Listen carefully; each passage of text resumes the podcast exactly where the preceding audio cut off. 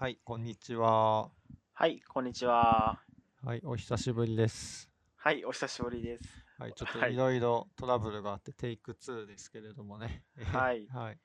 そのテイク2なので、実はお久しぶりではないという。。まあ、そうですけど、ね、はいしか も、テイク1ですら、すらそもそも、 そうですね。ズームとかでやってて、お久しぶりではないという話をしていたという。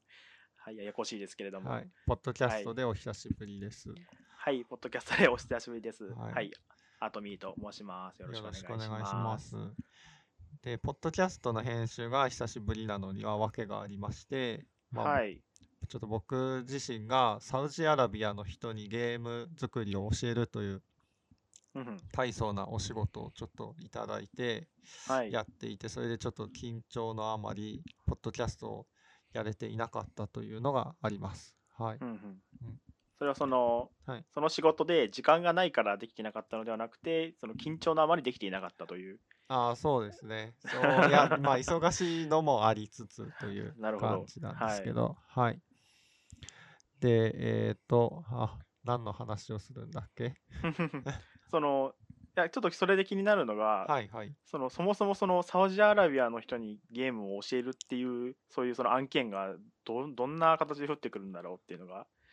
すごい気になるんですけど、はい、それはなんか人づてに、はい、 人の知り合いづてになんかそういう話が来て、うん、なんかその人も他の人からそういう人を探してるっていう仕事をね、いあの来たらしいんですけれども、うんうん、なんか人づてに頼まれ頼まれで、まあ、自分のところに声がかかってなんかまあ他のねところにも声かかったりとかしてたみたいなんですけどこう忙しかったりとか、うんうん、なかなかあその英語で教えないとダメっていうのがあったのでそうですよね、はい、そのまあプログラム書いていればドキュメント英語のドキュメントを読むとかってまあ普通にやることだとは思うんですけど、うん、ことその喋る方でしかも自分から英語をやるっていうのは結構厳しいですよねなかなかなかなか大変なお仕事でした、うんうんうん、うん、そのサウジアラビアとは言ってもやっぱり英語なんですね、まあ、アラビア語はさすがに喋れないというかそうですね、うん、あそうでそう一応まあ、こちらの条件として英語喋れる人でお願いしますっていうふうに言ってたんで、まあ、英語が喋れることとユニティがある程度使えることっていう感じにしてたんで、まあ、そういう人が、まあ、10人10人かな10最終的に11人になったんですけど、うん、そういう人に教えましたねはい。それはじゃあユニティがある程度できるってことは、まあ、そのユニティ入門みたいな内容ではなくて、うん、なんかもうちょっと進んだ内容を教える感じだったんですかそうなんですけどいや実際なんか向こうとしても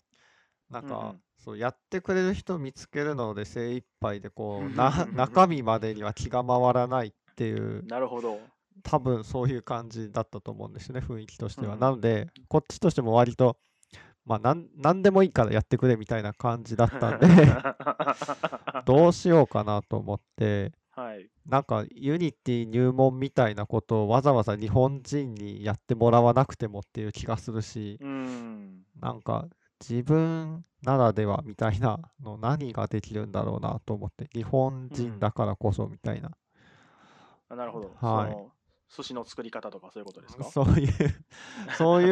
うのをねいきなりサウジアラビア人に寿司の作り方を教えてもしゃあないんでなるほどはいまあだからまあ自分だったら一応ね任天堂に勤めてたことがあるので、だからそこで多分学んだことみたいなことを、はい、まあ多分教えてほしいってことなんだとは思うんですけど、言ってもプログラマーだったんで、うなんかなかなかね、その、任天堂ならではの、なんかプログラ、任天堂のプログラマーならではのって言われても、なかなか難しいですね。出てこなかったですけどね。うん、ああ、なるほど。はい。それは、はい、例えば何でしょうね、こう、ある程度規模の大きい開発だからどうこうみたいな話だったりはしないんですかああ、まあそう、それもあると思います。結局、ね、あの割とゲーム作りって今専門化してるんで、うん、ね、自分だったらグラフィックのプログラムばっかりやってたんで、 ねけどゲーム作りのねことを教えてくれっていう話の時にね、ひたすらシェーダーの話とか グラフィックの話ばっかりしてもなっていう気あーなるもほどしたんで、だからどうどうしようかなと思って、まあ、割とね、けど、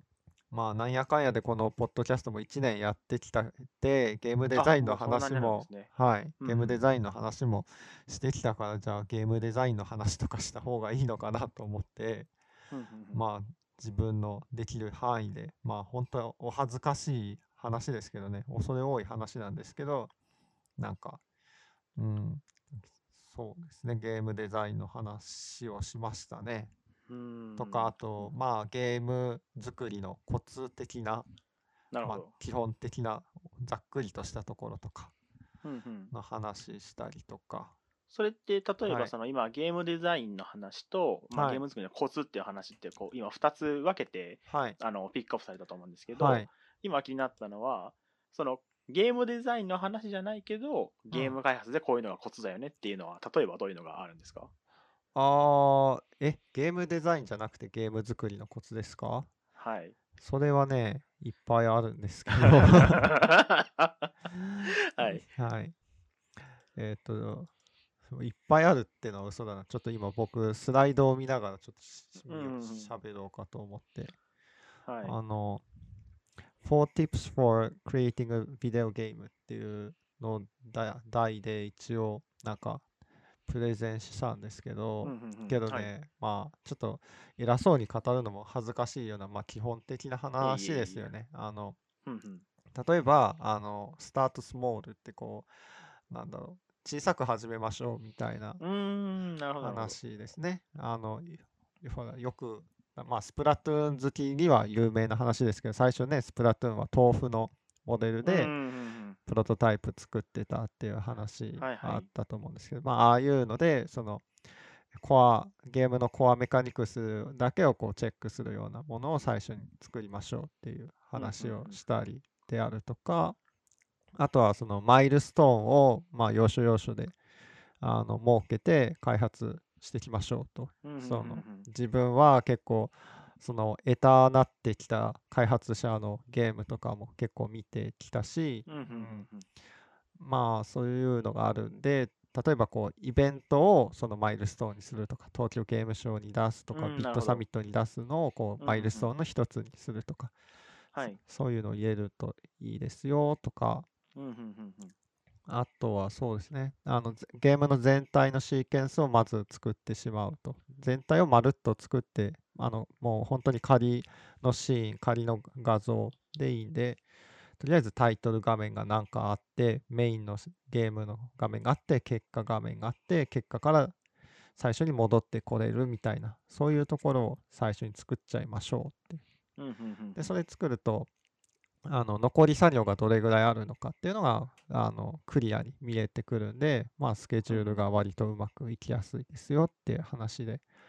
あるとかまあまあざっくりとそんな話かな、まあ、4つって言ったからもう1つあるんですけど、 逆に気になるので、それはもうしゃべってしまいましょ う。。そううですねまあ残り1つだから喋るか えっとまあ残り1つは単純にあのテストをいっぱいしましょうっていうことですねあーなるほどはいはいあの早くに人に見せてテストしちゃった方があの問題がすぐに発見されるんで、うん、でなんかあのテストしてその問題をこう指摘されてでやるとその自分がもともと入れようと思っていた仕様が実はいらなかったりとかうん無駄になっちゃうんうんうっんたりとか結構するんで、はい、なんで、まあ、早めにテストしちゃった方がその無駄をなくせる無駄を省けるので、まあ、テストした方がいいですよっていうその、そういうその人に、こう早めに見てもらった方がいいみたいな話を聞いていつも思うのは、はい、そのゲームデザインというか、まあ、ゲームを開発するときに、うんまあ、ユーザーにこうより早くうんこう分かりやすいフィードバックを、うんまあ、与えるようにしないと、うんこうユーザーのモチベーションが続かないよみたいなはいはい話ってまあよくあると思うんですけど、はいはいまあ、やっぱりゲーム開発も一応ゲームじゃないですか、うん一種の。うんうんまあ、そういう意味でこうそういうイベントに出してみるとか、い早く人に見てもらうということが、はいまあ、そういうこう早手早くフィードバックして自分のゲーム開発というゲームをのモチベーションを続けるっていう、そうですね。こう部分とこうつながってくるというか、まはあ、い同じなんだなっていうふうに、メメいつもタになってますね。思はいい。うんはいまあ、すべては同じ、うん、共通事項がある気がします。うんうんうんはい。はいまあ、そんな感じでね、えっ、と、サウジアラビアの人たちに、うん、まあ、なんか、まあ、レベルデザインの話とか、なんかゲームとは何かみたいな話とか、あと、なんか、いい手触りってのはどんな感じかとか、あとうんうんは、まあ、スキル志向のゲームと運し、運志向のゲームがあって、うんまあなるほどそうそれをそのバランスをどうしていくべきなのかみたいな話を、まあ、したんですけどはいまあなんかね、まあ、まあ評判はそこそこだったんですけどなんかねいまいちえっ、とね手応えが薄かったんですよね話を して てはそれはそのい、うんこうリアクションが薄かったみたいなそうそうですすねどちらかといううんとリアクション薄くてでそかの、はいこっち側の運営の日本人の方がいらしたんですけど、はいはいあのでその方がまあなんかアドバイスでもうちょっとそのあの任天堂時代であるとかゲーム開発してきてその渡辺さん自身の経験的なことを話していただけるとみたいなことをうんうん言われて、はいいやけど資料を用意してなかったんでそんな資料はどうしようかうんうなんと思って、まあ5日,、は5日間のプログラムだったんですけど、うんうんうんまあ、そういうふうに言われたのが3日目ぐらい でああもう結構 来てるで結構来て て、はいじゃあじゃあ4日目どうしようって思って、まあ、4日目はいはもうなんかこそういう自分の講義はなくてもうみんな手作業であの手を動かして自分なりのゲームを作ってみようみたいな感じの手作業になる予定だったんですけど急遽なんはいか講義をつ講義を追加で入れたんですけど、おおすご いですね、はいそんな5日間の やつを、うんそんな3日目で途中でうん軌道修正って軌結道構修辛い正ですよね。はいはいでそこでその任天堂時代に学んだ5つのことみたいなのをうんうんこうんうあの発表したらそれはね終わった後になんか拍手がちゃんと起きたんでへえ。 なんかそれだけはすごいなんか手手応えがあったんですよね。うんうんなるほど。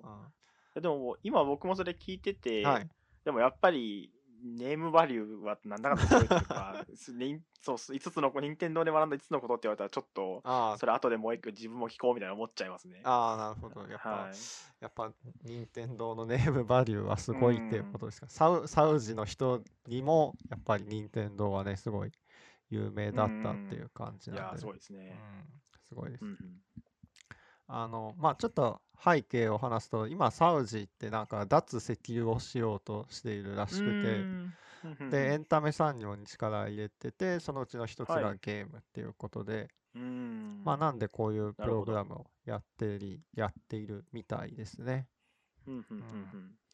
でなんか参加者の中にもすごい人がいてなんか、はい。あのサウジの、えっとゲームジャムでなんか優勝していえなんか270万とかお金も賞あー金を結構もらったっていう、もうなもらってますね。はいうんうんなんか彼はその12月にえっと Steam と Switch でそのゲームジャムで優勝したゲーおームをリリースしたいっていうふうに言っておおなるほど。はいガンガンスケーターっていうゲームなんでね、もしこれを聞いていて興味ある方いたら、まあまだ出てないですけど、チェックしうんてうんみてください。なるほど。うんいや、本じゃあ当もうその面白サかウっジアラビアはのい中の、うんもうなんかこう精鋭たちみたいなのが。たそう集まってたんですかねそう、あ、けどね、やっぱりこう、ピピンキリって言ったら申し訳ないな。なんまあかやっまぱありまあぎ、はい技術差はありましたね。そうのーん。まあ、特にそのプログラマーで参加してる人はやっぱりまあ得意ですし、そう作るのはい。まあそのデザイナーさんアーティストさんで参加しててそのユニティ触ったのも数年ぶりだみたいな感じの人もいたんで、うまんあ、そういうなる人ほどはちょっと苦戦してた感じですけどうんうんうん。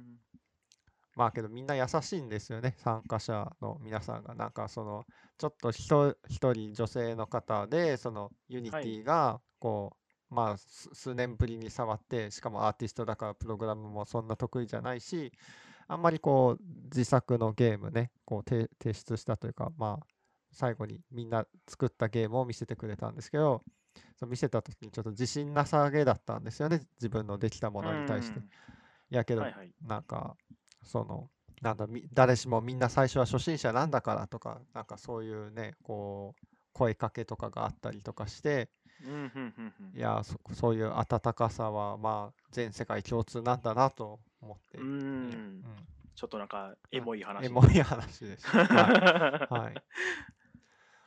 まあそんなことをしてましたはい、 あーうんなんか今全世界共通っていううんこうワードを聞いてうん逆に気になったんですけど、はい、で逆に今度そのなんかサウジアラビアうん、だったからちょっと特徴的だったなみたいなことってありましたかああ、そうですね。いや、まあそんなに自分もそこを発掘したかったんですけど、発う掘んできてなくて、唯一うんう一んつパッと今思いついたのは、はいそ。の運指向のゲームと、はいえっと、技術指向のゲームっていう話をしたんですよね。うんうんうんで、そはのい時に、まあゲームにもいろいろあって、運よりのものと技術よりのものがある。例えばテニスとか、テニスはあれは、まあ技術よりのゲームですうんうよんねそうです。ねチェスとかうんうんもうんそうですよねって。うんうんうんで、例えばルーレットとか、宝くじはといか、ああいうのは運志向のゲームですよねってうんいうんううん話をして、はいじゃあみんなでこのゲームがその運、えー、と技術レベル0から10でどこに0だと運より10だと技術より、うんまあこのゲームがどこに当たるかみんなで考えてみましょうっていうこうとんうんで、うんうんうんあーすごい楽しそう。ははいい、なんかいろんうなんうんゲームをねサンプルとしてこう例えば「マリオカートはどれぐらいですか?」とかうんやってみ。たんですけど、その時にはい僕入れちゃってたのがポーカーを入れてたんですよ。はい。あポーカーか。ポーカはいーダメなんですよね。 ダメらしいんですよやっぱりあのイスラム教徒ギャンブル禁止なんで、うあん、あ、なるほど。はいそれなるほど。 そうポーカーどうですかって聞いた時にいやちょっとそれは俺たちには難しいなみたいな言われて言われてああーあーそうかと思って。なるほど。うんじゃあ、ある意味、運要素フフルマックスのゲームはそもそもやってはいけないとかそういうことになっちゃいますよねだからい、やそれ聞いた時思ったのがガチャとかどうなっちゃうんだろうと思っあーてそうですよね。うんどうなってるんでしょううね。んそうサウジアラビアにローカライズしてるガガチャ系のゲームとガかってチャ系どうなんやっちゃダメなのかなガチャでの、へーでも130カ国ローカライズとかいうのってちょいちょい見るから、うんきっとササウジアラビアも入って、入ってそうですよねますよねうんうんまあ まああのイスラム教徒の方々も結構そのねの濃淡があるんです、さうんうんそうですね。全然敵で神様食べてたりする人いますよね。うん酒もするしタバコもするしっていう人もねいればやっぱり厳格な人もいるんでうんまちまちなんでしょうけど、うんいやそれ面白いですうね。ん、うんうんうんそんなぐらいかなはいはい。なるほど。い。はいまあこの話はこれぐらいにしときますかはい。じゃあ、えっ、と、もう一個話そうと思ってた、えっ、と、一つの要素で二つの、ん一つのアクションで二つほのんで操作じゃない。あ、逆 ですね。一つの操作で ね二つのアクションが生まれるみたいなそうだゲームそれデザイはい。ンについてっていう、はいこれはその僕がはい。 こう持ってきたトピックなんですけはいど、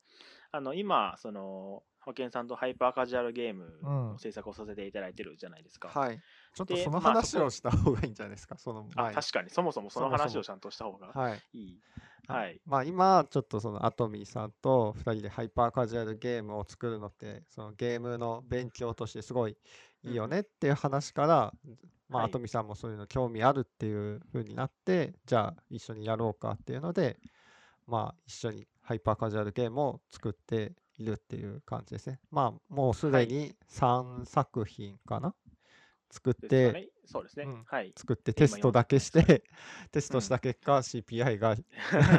高くて全然あかんやんってまあなってるところですけど、うんうんうんはいはい、その中で出てきたはい話っていうことですね。そうですね。はいまあその、まあ、すごい、まあ、ハイパーなカジュアルなゲームなので、まあ、そのいかにその分かりやすくするかというか、まあ、いかに直感的かっていうのを結構重要視しながらやるわけなので、うんうんこう例えばそのゲームメカニクスというかルールをうんこう複雑にしていくというか、より奥深くするのはとにかく要素を足せば足すほど、うんまあ、基本的には複雑になるので、うん単に複雑にするだけだったら簡単だなと思うんですけど、うんやっぱりそこをいかに要素を足したのに直感的にシンプルにするうんうんうんシンプルなままをこう維持するっていうのがうんこう壁だなというか難しいなっていうのもこう常々感じているはんいですよね。はいはいはい、で、まあ、そこでその一つの、まあ、解決策としてうん一つの操作とか一つの要素で、うんうんまあ、二つのアクションが生まれる、まあ、もしくはなるほど二つのこう能力がついているみたいうな、んまあ、そういうのがこう結構共通点としてうんこう流行っているハイパーカジュアルゲームでもあるなっていうふうにうん思っていて、うんでまあ、例えばなんですかね、えっとまあ、すごく簡単な例で言うと、はいまあ、キューブサーファーっていうハイパーカジュアルゲームのはいすごい結構有名どころというか、うんいうのがあるんですけど、まあ、それってこう Z 軸方向にこう前に進んでいくいわゆるランゲームみたいなうんものでなんですけど、まあ、ランゲームって、まあ、よくあるこうコインとかが落ちててそれを集めていくとうんいうのがまあ基本軸としてあると思うんですけど、うんまあ、それがコインを集めるっていうだけではなくて、まあ、うんコインがブロックにうんなっていてそのブロックを集めるというかブロックに体当たりできるとうんこう自分の高さが一段上がって、うんでその自分のこう高さというか持ってるブロックの数が実質体力にもなっていて、うんこういっぱいブロック集めて自分がこうより高くなればなるほどうんちょっとちょっと高い壁にぶつかってもこう死なずに続けられるというか、うんうんこうブロック集めれば集めるほど体力も一緒に上がって、うんまあ、こう続けられるっていうそういうふうな、まあ、うん簡単に言うとそういうメカニクスなんですけど、うんまあ、例えばそういうの例で言うと、うんこうただ集めるコインうんコインを集めて終わりなのではなくてそれがプレイヤーの実質的な体力うんにも変換されているしうん今度それが体力というのがただのその HP ゲージみたいなものではなくて、うんステージ上に配置されているオブジェクトとぶつかるブロックでもあると、うんまあ、いうふうな形でその一つの要素にこう二つの要素がこう混ざっているうんでしかもそれがその自然に混ざっていることによってこう非常に分かりやすいゲームになっているっていう、そまのあそこをそういうふうにそれは考えれるなって HP、H バー、HP バーが、HP ゲージが、はいその物理的な表現になっているっていうことが肝になるってことなんですかうね。ん、そうですねその、うん何か敵にぶつかってぶつかった結果 UI 上の HP バーが減るとうん、いうのよりもうん、もうまんま自分こうプレイヤーに物理的にうん、つながっているブロックがガシャッとこううん、小さくなる方が、まあ、より直感的うん。まあ、と見いうかた目でパッ、パッと見てすぐ何が起きてるかがわかりますよね。うんはいヒットポイントゲージが減るだと、そのダメージ受けた部分とゲージが減ってる部分で見る場所が違うし、うん、うんまあ一瞬見ただけだと何が起きてるか分かりづらいっていうのは確かにありますね。はい。そうですね、うんそのあこれってある意味 HP バーかもしれないなと思った時にうん。あやっぱりこうそれぐらいカジュアルっていうかその全く普段ゲームをしないユーザうん。ーにとってはまあその HP バーさえうん。当たり前ではないっていうのうをんちゃんとこう考えておかなきゃいけないなってちょっと染みたというか、うん。まあちょっと話変わりますけどそういうのも、うん、ははい。い、感じたところですね。はいはいはいうんなんかちょっと話がそれた気がしますけれどうん、 もそれましたね、はい完全にそれましたはい、それとえっ、と、えーまあまあ1操作で2アクション生まれるっていうのはどういうつながりが出てくるんですそうかでねすねえっと今のはまあ1操作で2アクションうんっていう、えっと、単語と合わないですけど、まあ、1要素がなんか2つの効果を生むみたいなうんまあまあ、つまりはその操作かアクション操作とかアクションっていう単語は別に重要ではなくて、うんまあ、一つの要素にこう自然にいっぱい詰め込めるっていうのが、うんまあ、すごい重要なんだなっていう話をまあしたくて、うんまあ、例えば1操作で2アクションっていううん言い方をすると、うんまあ、これはわ分かりやすいのはスプラトゥーンかなと思っていて、うんえっとまあ、2アクションっていうとちょっと語弊があるかもしれないですけど、うんまあ、あれって ZR ボタンを押して、うんまあ、インクを出すという時に、うんそのインクを出して塗るっていううん要素と、うんまあ、普通の TPS の攻撃の弾としての要素うんが、その ZR1 ボタンで両方同時に起きるという、うんなんかこう、ある意味1操作でうん2アクションするメカニクスになっていると。うんで、かつそれが、そのインクが飛んでいるので、それで陣地が広がるというのも直感的だし、うんえっと、そのインクが敵に当たるからうん敵がやられてくれるとうんいうのも、これは、その、世界観をうんいかにしているからこそ直感的にしているとうんいう形で、こうなんか、本来、うんインクを、インクを出す上に、それをで縄張り争いをする上に、それに潜れる上に、うんそのまま当てたら敵倒せるよって、うんそれ一個一個のその要素を全部こう並べてみると、うんなんか死ぬほど要素があって、うんこんなの複雑なゲームになるに決まってるじゃんってうん思うんですけど、うんそれがこう、ああいうモチーフにして混ぜてみると、めちゃくちゃシンプルで、うん一番最初はなんか塗ってるだけで楽しいって思えるゲームに落ち着いているとうんいうのがなんかこうすごいところだなっていうふうにうんなるほど思うんですよね。はいはい。いやー確かにななんかいやゲーム作ってる時におはい陥りがちそれこそハイパーカジュアルゲームとか何個か作ってくると陥りがちなのが、要素をいくつか用意してそれを組み合わせるっていうことをまうんあ、うん。まあネタ出しの段階とかでもよくねやりますけはいど、やっておりますね。うんはい。なんかまあなんだろうな客観視するとなんかほんとゲームゲームデザインする人が作ったゲームだなっていう感じがするってうんいう か、うんうんなんかゲームゲーム作るために作られた仕様だなっていう感じがうんしてしまうアイディアってまああると思うんですよねう。ん。そういうのがよく出てくる気がしていてはい。まあそういうゲームはやっぱ面白くなさそうっていう。そうですね。うんなんか思いついてそのまま足したやんみたいなうん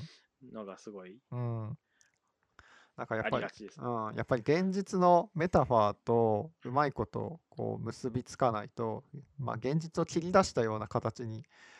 落とし込めていないとやっぱり面白そうじゃないし、うんうんうんまあ、だからスプラトゥーンはそのあたりがうまくできてたんでしょうね。うん、そうですね。だからその1操作で2アクション生まれるゲームデザインがいいっていう、まあ、話でしたけど、まあ、単純にそのはい1操作で 2,、2アクションがいいのであればじゃあなんだろう、えー、とシューティングの要素に何か別な要素を追加すればいいじゃないかっていう風になるけれどもなんかうんそれだけだとうまくいかなくて、それが現実のメタファーとうまいこと一致していないといけないので、そうすですね、うんだから語弊これはそのうんまま1操作で2アクション生まれるゲームデザインが素晴らしいのではなくて、1要素で2アクション生まれるぐらい生まれるようなうん複雑さでも、うんそれがそのまま納得感のあるようなとか直感的に理解できるようなうんなんかメタファーとかを、おというそういうアイデアがすごいってういん、そうですうねこと。ですよね。そうですんんいやー、うん、なんかそう最近思うんですけどはい、最近考えることがえっ、と今まで僕はそのゲーム作る時にそのゲームのメカニクスからはい、考えることが多かったですしうんうんうんまあそはっいちの方が、まあ簡単なんじゃないかと。まあ、そっちがうんうんうんうん王道なんじゃないかと思ってたんはいですけど、あなんか僕すごく僕がうんとても最近思ってることと全く同じことを今あからー皆さんが言う気がしてま すなんとはいいや、 はい実あどうぞはいいや実際はテーマを先に決めてたテうんうんーマとかイメージとかそういうのを先に決めてそこに合うメカニクスを探してきた方が、うんあの早いゴールに近づくの早いんじゃないかなっていう気が、はまあ、最近してきていいる。うんうんいやそれはとても僕も思いまあす。なんかすそれこーそなんか豆腐の状態にうんも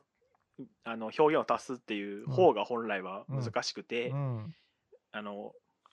インクからそのメカニクスが思いつく方がまともだあーまともというか本来は簡単なんだろうなっていうのを最近すごく思そうねイカイカはいスタートの方がもしかしたらスプまラだトゥーンたどり着くの、うん早いのかもたどり着くと思いますね。うんうんうんうん、っていう気はいやハイパーカジュアルゲームをたくさん作ってくるとなんかそういう考えに至るんじゃないかっていう気がそうですね。うん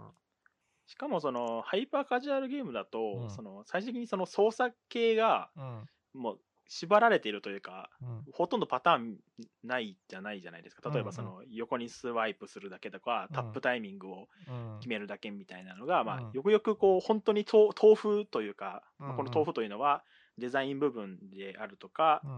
う、んを全てこう排除していって全てこのうんコントロールのうんユーザーの操作だけをこううん取り出してくると、うん実はただタッチタイミングを測ってるだけとか、うんただ横にスライドするタイミングをうまくするだけのゲームに実はほとんどが落ち着くと。うんでにもかかわらずいろんなハイバーカジュアルゲームがあって、うんあそんなアイデアあったあったかって実際こううん思いつく側としても面白いし実際こういろんな人に楽しまれてるとうん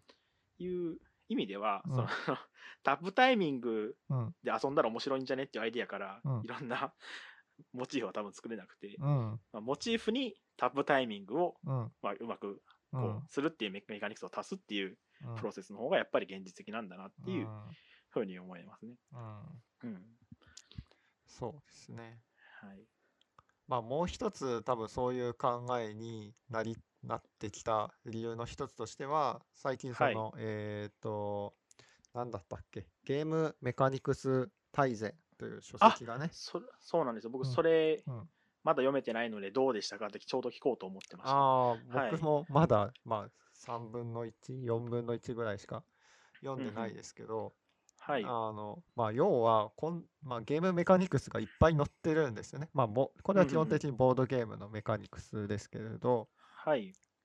まあもうこんだけメカニクス開発されてるんだからもうなんか新しくメカニクスを考える必要ってそんなにないのかなっていううーん気がしてくるこういうのを読むとなんかうんうんまあもうあとは組み合わせだけでいいのかなっていうそのうんうんテテーマとどのメカニクスをチョイスして組み合わせてっていうところにそのゲームでそこがゲームデザイナーの腕の見せどころっていううんうん風うにん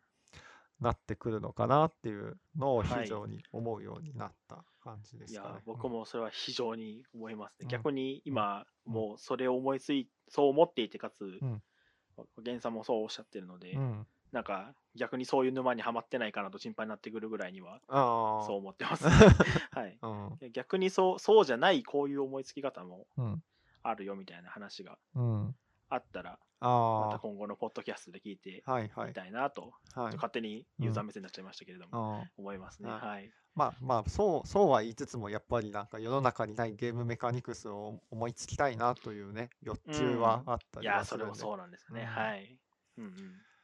まあ頭の片隅ではつ常になんか新しいメカニクスないかなとは考えてはいますけど。うんうんうんまあそういう意味ではそのうん何ですかねバトルロワイヤルとかで100人でうんうこう一気に降りるのとかってんこうインターネットがないとそうまあで不す可ね能なことだったと思うのではいまあそういうこう完全に新しいメメカニクスっていうのはうんまあよっぽどの天才じゃない限りうんまあ天才でも難しいと思うんですけどうんその新しい技術うんと一緒に生まれてくるんだろうなっていうふうにはああ確かになんか思そいうまですすね。うん確かにそうですね。今まで無理だったこと、まあスプラトゥーンもそれこそ今まで無理だったことが、ね、シェシェーダー世代といううか、んうんうんあのまあ何ピクセル塗られているかっていうのをね計測できるようになったからこそ、まあ、実現できるようになっうたんうんものだったりもしますしはいね。うんうんうんまああとそうだな、まあ、ちょっと前だとあの、えー、とスマホで「ドローイット」っていうゲームがうんうんうんあって、はいその何を書いたかをね判定したりとかうんうね、んうんうんしてくれるやつですけど、まあああいうのも機械学習とかができてきたからこそできるようになったゲームですしうね。んうん、まあそのゲームデザイナーというかゲームデザインを考えるようにしているとはいえど、まあ、やはりそのうんもともとはエンジニアだと思うのであの、うん僕もアケンさんも、まあ、そういう意味ではそういううんこう技術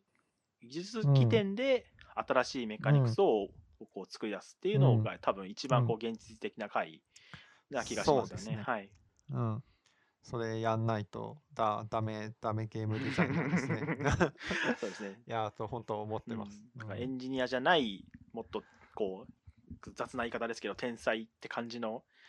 ゲームデザイナーの人に一切勝てないですよね、はい うん。